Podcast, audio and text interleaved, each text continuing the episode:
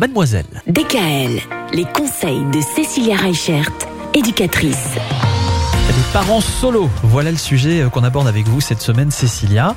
Aujourd'hui, on va euh, rappeler que c'est important, même quand on est parent solo, de ne pas rester seul. C'est ça, votre entourage, tout ça, il va falloir euh, les informer, vous aider.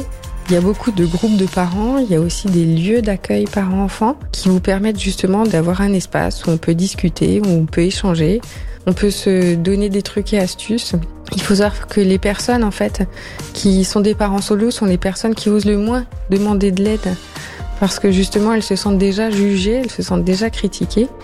Donc il va être important en fait pour ces parents solos de se tourner du coup euh, vers euh, des associations, vers euh, les centres socioculturels, afin de trouver ben voilà un nouvel équilibre, un nouvel épanouissement, et surtout ben de s'associer de son entourage, de ses proches, des parents, des grands-parents, des oncles et des tantes, pour savoir dans quelle mesure du possible, et ben du coup ils peuvent vous aider dans le quotidien.